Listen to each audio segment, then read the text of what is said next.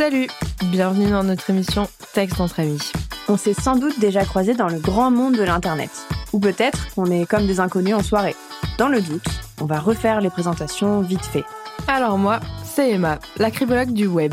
J'écris les articles de blog SEO, les newsletters et les livres blancs des entreprises qui ont du cran. Moi, c'est Chloé, conceptrice-rédactrice. Je rédige pages de sites, publications social médias et email marketing pour les marques et les entrepreneuses créatives.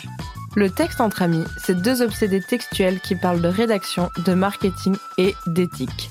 Ici, on estime qu'être à la fois spécialiste des mots et des blagues pourries, c'est tout à fait compatible. Vous inquiétez pas, ce ne sera pas uniquement de la théorie soporifique. Pour vous montrer concrètement de quoi on parle, la deuxième partie de l'émission sera consacrée à une mise en pratique de nos conseils pour le moins surprenantes.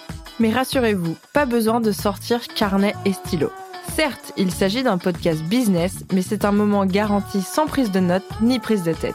Alors maintenant que tout est clair, installez-vous, mettez-vous à l'aise, ici c'est aussi un peu chez vous. D'ailleurs, on n'attendait plus que vous pour commencer.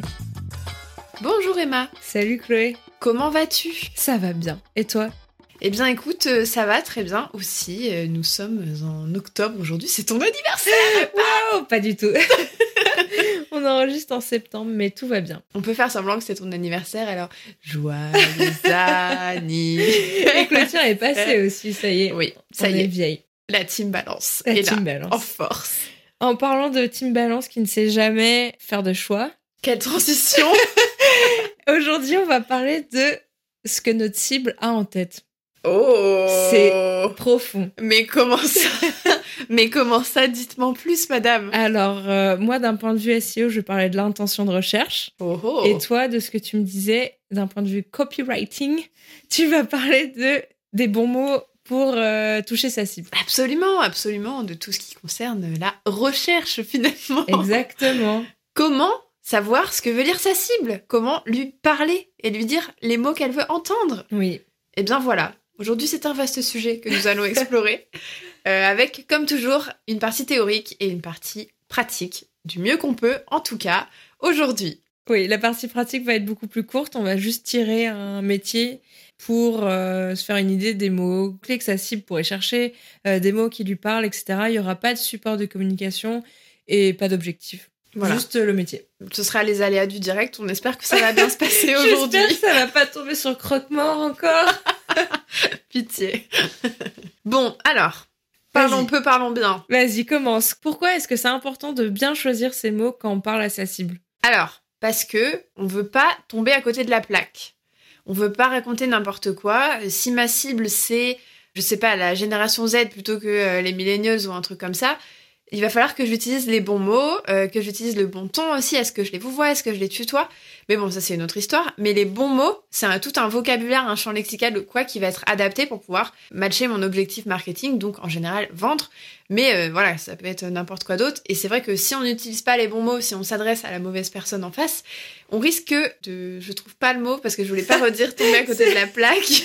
On risque de pas vendre. On risque de ne pas vendre et de faire un gros flop. Oui, Tout oui en fait, simplement. c'est ça. On risque d'être complètement euh, démunis parce Ouais. qu'on ne sait pas ce que pense notre cible, tout On simplement. Ne sait pas. On ne sait pas, mais on peut savoir un peu quand même en faisant des recherches. Une étude de marché, par exemple, une étude de la cible, aussi un benchmark concurrentiel. Mais qu'est-ce qu'elle raconte, celle-là C'est quoi tous ces anglicismes? Non, mais vraiment, bah, c'est là en fait que toutes les recherches sur la cible, elles vont prendre leur sens, quoi. Enfin, moi, quand j'écris pour euh, quelqu'un dont la cible n'est pas familière, je suis obligée d'aller faire plein de recherches et de me dire, bon, ok, cette cible-là, euh, c'est ça, ses habitudes, sans aller dire, euh, ma cible, c'est euh, Flora, 42 ans, CSP+, machin. Voilà, juste, je me fais une idée de la cible quand même assez... euh, Enfin, la, la plus précise possible, mais encore une fois, moi, je tombe pas dans le persona hyper... euh, Hmm, je trouve que c'est trop restrictif, en fait, d'avoir Ah, mais- un persona très, très, très euh, défini. Je suis d'accord avec toi. En tout cas, pour mon travail. Oui. Euh, les autres, euh, les, enfin, genre la conception de produit, j'en doute pas, tu vois. Je pense qu'il faut vraiment une cible très précise.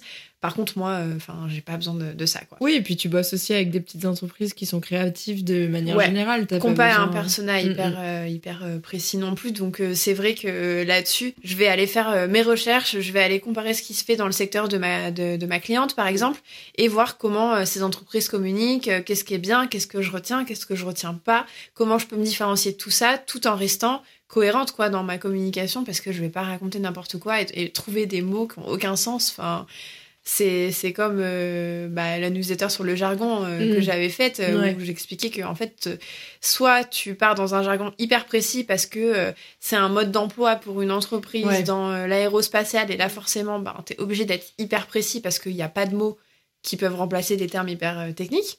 Soit ben tu fais en sorte d'être accessible quoi. Enfin donc ça dépend ce que tu vends quoi. Bref donc l'idée de mon côté copywriting comme tu disais.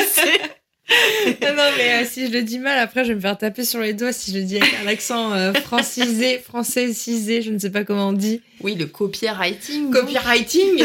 voilà, je suis coach copywriting. Donc l'idée voilà c'est de trouver les bons mots en faisant pas mal de recherches sur la cible et voilà c'est la c'est la base du taf pour moi pour ne pas raconter n'importe quoi et employer les mauvais mots et risquer du coup de soit m'adresser à la mauvaise cible soit juste d'être pas comprise par ma cible. Je suis totalement d'accord et euh, je pense que c'est hyper important ce travail et c'est peut-être un travail qui est un peu mis de côté. Euh, là, on parle pas du tout de la cible d'un point de vue business, mais vraiment euh, d'un point de vue euh, mot. En fait, euh, c'est ce que tu disais, pas forcément définir un persona euh, hyper détaillé, mais plus voir ce qui se fait dans le secteur, voir ce qui se fait dans la concurrence, etc. Mais euh, dans le copywriting, je trouvais ça intéressant ce que tu disais, euh, qu'il fallait regarder ce qui se faisait et le prendre ou pas le prendre, justement. Est-ce Ouais. que euh, des fois, quand tu vois euh, beaucoup de choses qui sont super similaires, euh, qui jouent sur la même tonalité, et ainsi de suite.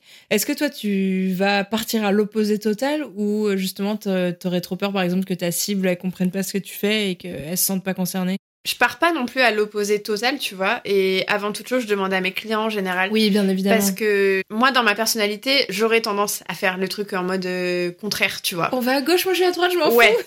Enfin, fous. Je comprends, je pareil. de, de nature à me démarquer comme ça, ce serait, ce serait grave ma cam, tu vois. Moi, je vois tout ce qui se fait dans mon domaine, je suis en mode, ok, je veux absolument pas faire ça, on va totalement faire autre chose, tu vois. Et après, ça te sert ou ça te dessert. Ouais. Mais pour mes clients, je peux pas me permettre de faire ça, tu vois. Je peux pas dire, euh, bon, alors, euh, tout le monde fait tout noir, donc nous, on va faire tout blanc. Oui, bien sûr. Non, faut avoir une cohérence aussi. Et puis, euh, les clients, euh, ils- ça les rassure aussi que je fasse un truc euh, plus familier, on va dire, tu Mm. vois.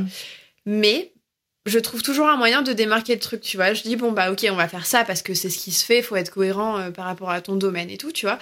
Mais on va te démarquer, on va faire ça comme ça, différemment. Et ça permettra de tirer ton épingle du jeu, tu vois. Mm. Donc c'est ça qui est intéressant. Et aussi, ce que je voulais dire par rapport aux bons mots, c'est que au-delà du fait de vendre, de parler à la cible et tout, les bons mots vont un peu instiller la bonne atmosphère aussi qu'on Mm. veut. Euh, Je pense beaucoup à un site là quand je parle de ça. Mais en fait, les bons mots sur un site vont mettre la bonne atmosphère que je veux et vont pouvoir aussi différencier de l'atmosphère du voisin qui fait la même Ouais. chose. Et surtout, ben, inspirer la, la personne en face qui me lit et je me dis, bah ok, la personne, comment elle veut se sentir quand elle tombe sur le, le- le site de ma cliente photographe, par exemple, Ouais, tu vois. ouais, ouais. Et euh, je pense à ça parce qu'hier j'étais en call avec ma cliente photographe et en fait elle me disait bah moi je veux avoir l'air euh, euh, naturelle, chaleureuse, je veux que les gens qui viennent me voir ce soient pas des gens qui veulent faire des, des photos en studio, que ce soit vraiment des photos naturelles. Et donc moi tu vois tout de suite je me suis dit ok donc je vois comment faut parler tu vois. J'ai vu tout de suite la cible et je me suis tout de suite dit ok je vois comment euh, sur quoi on va partir tu vois Ouais, pour vraiment se démarquer et attirer la bonne cible. Et je vois très bien ce que je vais pas faire du coup. Ouais, ouais, c'est surtout vois ça. Mais du coup, pour toi, un bon mot, entre guillemets, euh, c'est quelque chose euh, qui est au croisement de ce que ta cible a l'habitude de lire, de ce que ta cible euh, veut ressentir comme atmosphère et euh, de l'intention de recherche. Ça, c'est la partie SEO, on va en parler après.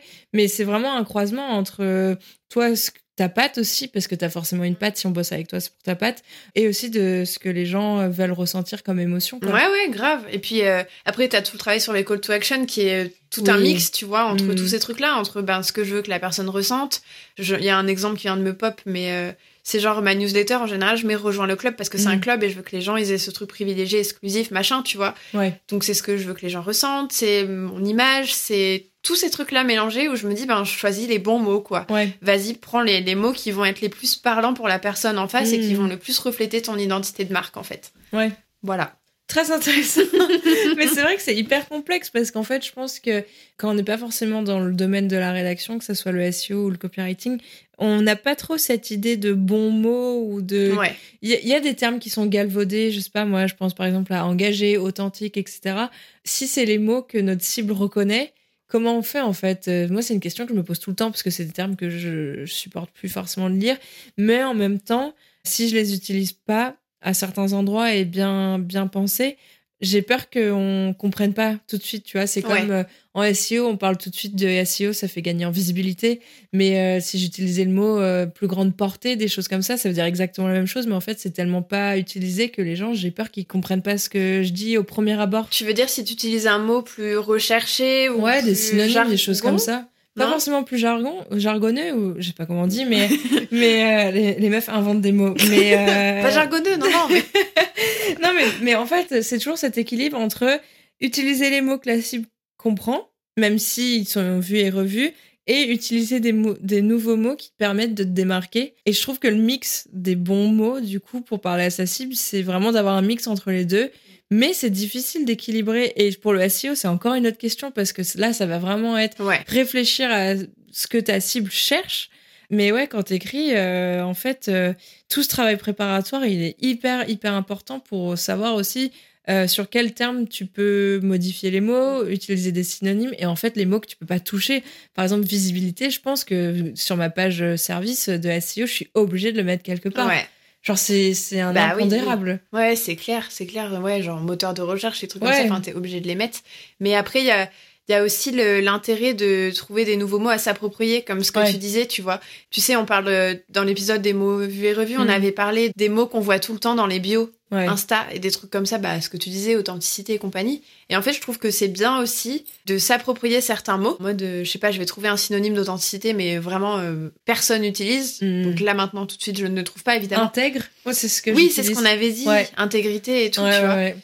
Et en fait, euh, pour que les gens ils l'associent à toi, il faut qu'il soit forcément un peu rare ce mot, tu vois. Ah, mais je suis totalement d'accord. Mais euh, tu vois, genre, je pense que dans ta bio, c'est encore un peu différent parce que c'est un point d'accroche. Les gens, ils disent, OK, cool, Ouais. c'est différent. Mais par contre, dans tes contenus, pour parler à ta cible, à un moment donné, tu vas devoir utiliser le mot authenticité Ouais. pour euh, que ça lui attire l'œil, quoi. Les gens qui te suivent pas forcément, des choses comme ça. Non, je pense que c'est un équilibre à trouver. Comme d'hab. Comme d'hab, ça va être mon fil rouge. Voilà, c'est un équilibre à trouver. Conclusion. Bon, enchaînons du coup sur la partie SEO. À quoi ça sert L'intention de recherche en SEO, c'est c'est quoi d'ailleurs? Ça veut C'est dire quoi quoi? d'ailleurs? Alors là, on passe du coq à l'âne. Non, pas du tout. On avait eu cette idée de parler de l'intention de recherche parce que comme Chloé parlait de ce qu'il y avait dans la tête de sa cible, moi j'ai fait le rapprochement avec euh, l'intention de recherche parce qu'en fait l'intention de recherche c'est tout simplement bah, les mots qui sont tapés sur euh, la barre de recherche, Google, Ecosia, etc. Et ben toi l'objectif ça va être de créer du contenu pour répondre à ces, ces questionnements-là, tu vois.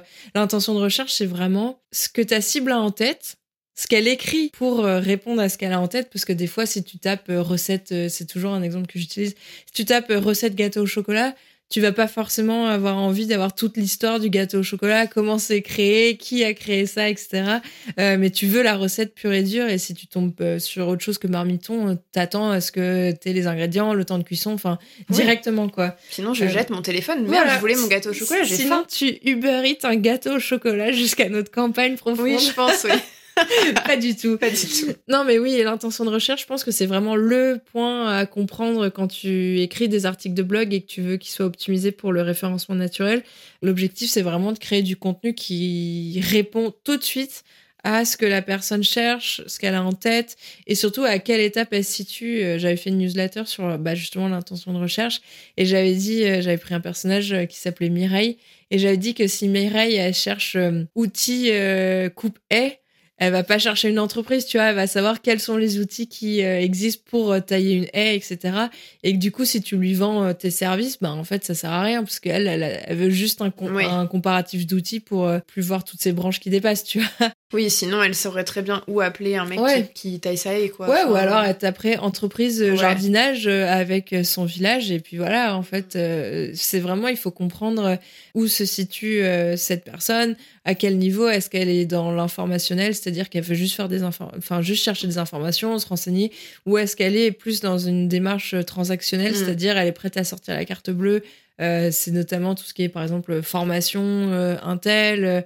Des choses comme ça, ou alors euh, de euh, produits avis comparatifs, enfin, tout ça, ou alors euh, des choses quand tu veux résoudre un problème, je sais pas moi. euh, si tu cherches euh, rédiger une newsletter et que tu fais une page service de ouf pour présenter tes services, peut-être que la personne qui voulait s'informer sur la rédaction de newsletter, elle se dit putain en fait son service il est trop bien, voilà, c'est trop galère pour moi, vas-y j'achète. Et donc, du coup, comment tu vas choisir tes mots-clés? Je fais ma cible, pareil que toi. J'essaye vraiment de réfléchir à qui est ma cible, quelles sont ses problématiques.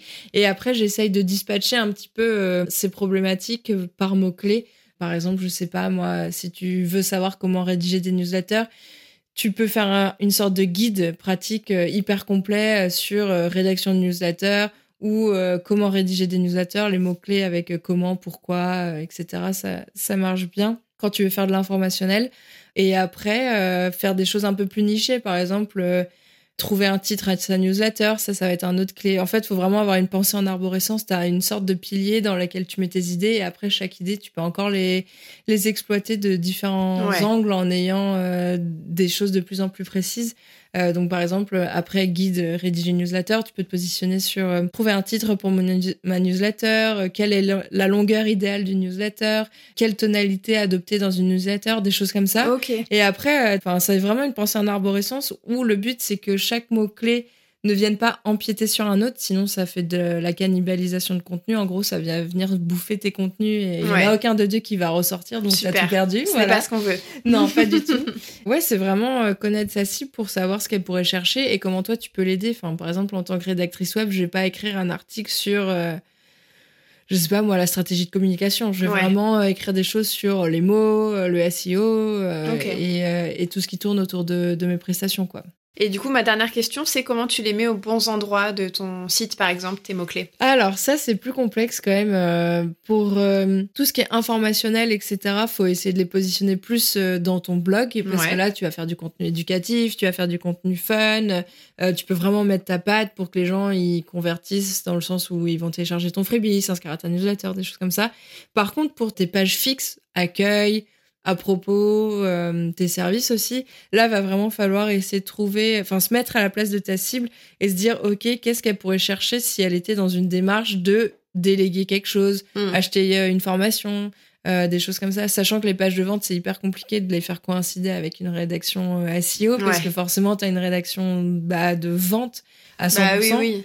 Mais euh, c'est possible sur certains secteurs. Euh, c'est assez simple s'il y a moins de concurrence, des choses comme ça. Faut qu'on fasse un épisode sur la page de vente d'ailleurs. Oui, hmm. page de vente et SEO. ouais. Allez, on le note. Mais du coup, ouais, ça va vraiment être euh, essayer de se mettre à la place des gens et par exemple, ta page d'accueil, ça peut être ton titre de métier, euh, mais il faut faire attention à ce que ton titre de métier, ça soit pas une page euh, Onicep, tu vois, qu'on ne tombe pas sur euh, genre. Je vois tellement la page bah, là. oui, genre qu'on tombe sur combien tu gagnes, des choses comme ça. En fait, si tu essayes de te positionner sur un mot clé qui est purement comme ça, t'arriveras jamais à ressortir. Du coup, ça peut être des choses un peu plus ce qu'on appelle long trend, c'est-à-dire au lieu d'avoir un mot clé, genre rédactrice, tu vas te positionner sur euh, rédactrice freelance, euh, Sainte, La Rochelle, j'en sais rien, des choses comme ça. Ou euh, comment vivre de son activité de rédactrice, enfin un truc plus long quoi. Bah ça par exemple, ça serait plus un article de blog. Ou une formation. Si tu as une formation, vivre de son activité de rédactrice ou des choses comme ça. Ok, d'accord. Tout ça pour dire qu'il faut vraiment réfléchir à ce que cherche ta, ta, cible et à quelle étape elle cherche cette, cette idée-là quoi pour arriver non pas comme un cheveu sur la soupe, mais au mm. bon moment. Exactement, parce que si tu cherches un truc et que tu es positionné en premier, mais qu'en fait ta cible n'est pas du tout dans cette optique-là, euh, par exemple, Mireille avec son taille haie, euh, t'arrives, euh, en fait, c'est une entreprise qui lui vend, je sais pas moi, une formation pour apprendre à tailler sa haie. Et ben là, ça va pas forcément être ce qu'elle cherche et elle va direct quitter le truc, quoi. Oui. Mais Mireille, plein reste avec nous, Mireille. Ça sert à rien. Mireille reste là. Ok, ok. Bon, alors, tu veux tirer un nom de métier? Allez, on tire un nom de métier et toi, tu vas essayer de trouver des mots forts pour euh, leur parler. Et, euh, peur. et moi, je réfléchis à des mots-clés sur lesquels ils pourraient se positionner, c'est ça? Ouais. Ça va. C'est quoi? C'est pas croque-mort. c'est pas croque-mort. coach de sport. Ok, coach de sport. Il vend quoi? Il vend ses services de coach de sport du coup? Allez, Genre, euh, il entraîne les gens quoi? Ouais, ouais. C'est un personnel, un personal trainer? Bien sûr. Alors, un coach de sport en copywriting, qu'est-ce qu'on va lui mettre sur son site? Ben moi j'irais promettre des résultats déjà tu vois enfin en mode ben passer de ça à ça. Ouais. tu te rappelles quand, quand on avait fait la bio déjà Avec les emojis. Plein d'emojis. Emojis fusées. L'emoji cheval manège qui passe d'emoji cheval manège à cheval au galop. C'est l'origine de, de, de Texte entre amis. Ah ouais. Faudrait qu'on raconte cette histoire. Non mais grave. Et tu sais que j'ai retrouvé la story il y a pas longtemps dans mon archive et j'étais morte de rire de tous les trucs qu'on avait écrits. Ah, mais en même temps, c'était tellement drôle. Ah bon, c'est un autre épisode. C'est pour un autre épisode, faut qu'on vous raconte ça, c'est tellement drôle. Alors, revenons à nos chevaux. ouais, moi j'irais sur une promesse, tu vois, euh, mais bon, j'irais pas dans un gros bullshitos non plus, Mm. tu vois. J'aime pas vendre du rêve en fait, donc je vais Bah, pas aller vendre du rêve avec mon petit coach sportif. Je vais dire, on se calme tout de suite, on va pas euh, promettre euh, de devenir Rocky Balboa en 23 jours, tu vois. Juste avec un challenge email de 4 emails. C'est clair. Mais par contre, euh, ouais, j'irais. euh, bah, je ferai en sorte de me différencier justement de tout ce que font les coachs sportifs et vachement bourrins euh, dans leur communication et, et je, je me dirais, ok, comment je peux être honnête? Comment je peux promettre des vrais trucs faisables, possibles, envisageables? Ouais. À mon audience Sans crever de faim. Voilà. Sans re- reprendre euh, du poids euh, après parce que t'as mangé trois pizzas. Voilà, sans s'affamer, ouais, sans euh, truc hyper Faire restrictif. Enfin, justement, être vraiment dans le truc, c'est faisable, c'est envisageable. et ma cible, peu importe laquelle, parce que bon, un coach sportif peut avoir mille cibles, hein, clairement, ben, serait à l'aise avec tout ça et n'aurait pas peur, quoi. Serait pas en mode, vas-y, je vais devoir vivre à la salle et puis bouffer, quoi. Ouais. Enfin, tu vois. Donc, Je euh, comprends. ouais, j'irais plutôt là-dessus et après, je serais dans un vocabulaire plutôt dans l'action, Mhm. mais je serais pas du tout dans la culpabilisation et tout, quoi. Enfin, Le summer body, ça se prépare Dieu. en février. mettre Non. un gros décompte summer body. Oh là là, orange fluo et noir, Halloween vibe. Oh mon dieu, quelle horreur. Activer les rappels pour te rappeler Oh là là. quand est-ce qu'il faut que tu te Non mais. hyper grossophobe en plus. Horrible, c'est clair. Donc euh, ouais, je serais plutôt là-dedans en tout cas, euh, et j'éviterais tout le jargon du, du coach sportif avec des, des trucs pas possibles, culpabilisation et surtout un jargon pas possible euh, de, de trucs horribles. Et euh, voilà, j'éviterais aussi tous les trucs d'histoire de compter les calories. Enfin vraiment tous les trucs culpabilisants, Ouais, hyper euh, restrictifs et tout. J'oublierai tout ça parce que c'est pas la cam des coachs sportifs avec qui je bosserai. Et bien si un coach sportif écoute Chloé, euh, demandez-lui d'écrire votre site. Venez me voir. Moi, pour le SEO, je pense, bah là, je parlais des articles de blog, ça va être plus simple. Je pense que j'écrirai des articles de blog euh, comme, un- enfin, dans la même vibe que Ouais. toi, on va pas partir à l'opposé. Plus genre comment perdre du poids sainement, comment perdre Ouais. du poids sans le reprendre, comment perdre du poids euh, sans restriction. Euh, Ouais, peut-être des trucs pour faciliter la vie Ouais. aussi, tu vois. Ouais, genre euh, planning euh, meal euh, prep, genre sain, des choses comme ça, ou euh, se muscler euh, sans aller à la salle euh, une fois par jour. Enfin, Ouais. Vraiment des choses euh, hyper concrètes, hyper éducatives, mais qui prend en compte euh, cette question, comme tu disais, de sortir du bullshit, euh, etc. Et euh, je pense que coach sportif, si je devais essayer de le positionner de manière locale, j'essayerais de faire un truc genre coach sportif plus sa ville. Ah, t'as Ouais. quand même envie de bosser avec des gens euh, qui sont Bah, en vrai pas en visio. Et euh, peut-être aussi coach sportif. euh, je sais pas si il faudrait regarder sur des outils SEO, mais des choses genre coach sportif euh, sans culpabilité ou alors coach sportif. des choses qui sortent un peu du bullshit, vraiment, coach sportif, Ouais. j'ai envie de dire éveillé, mais personne ne rechercherait ce mot-là, tu vois. Coach sportif woke. Non, mais voilà, tu vois, coach sportif sans restriction, des choses comme oui, ça, oui, quoi. je vois. Ok. Il y a matière à faire, je pense. Bah ouais, c'est clair. Donc si vous êtes euh, coach sportif, n'hésitez pas à faire appel à nous. On sait très bien ce qu'il faut faire, les gars. Non, mais ça pourrait grave être un, un marché intéressant de sortir ce- de ce côté bullshit, euh, restrictif. bah, je euh, pense qu'il y en a pas mal en vrai. hein. Ouais. Je pense qu'il y en a Juste, pas mal, tu vois, mais même eux, du coup, faut aller s'en différencier, quoi. Donc c'est hyper intéressant parce que comment tu te différencies des gens qui se différencient déjà? C'est un vaste sujet. Ça pourrait être un épisode de podcast encore. Oui, et le bac de philo 2024 également. Ouais. Exactement. Bon, nous voilà arrivés à la fin de cet épisode, sans transition. Je pense Comme que c'est, ça donne matière à réflexion. Absolument. Donc à méditer, comme diraient les vieux sur. Facebook. À méditer, hein à méditer. On vous laisse. Vaquer à vos occupations, écoutez. Oui. euh, et puis Emma, je te dis à très bientôt. À bientôt, Chloé. Bye bye. Salut. Voilà, c'est tout pour aujourd'hui. Si vous avez aimé nous écouter, pensez à vous abonner pour retrouver vos obsédés textuels préférés. Et puis, si vous vous êtes surpris à répondre à ce qu'on disait alors que vous êtes solo avec vos écouteurs, continuons la discussion sur nos réseaux sociaux ou par email. Alors après, si vous êtes victime du flemme aigu, normal, mais que vous avez passé un bon moment, laissez-nous 5 étoiles sur votre plateforme d'écoute préférée. Ce serait super cool.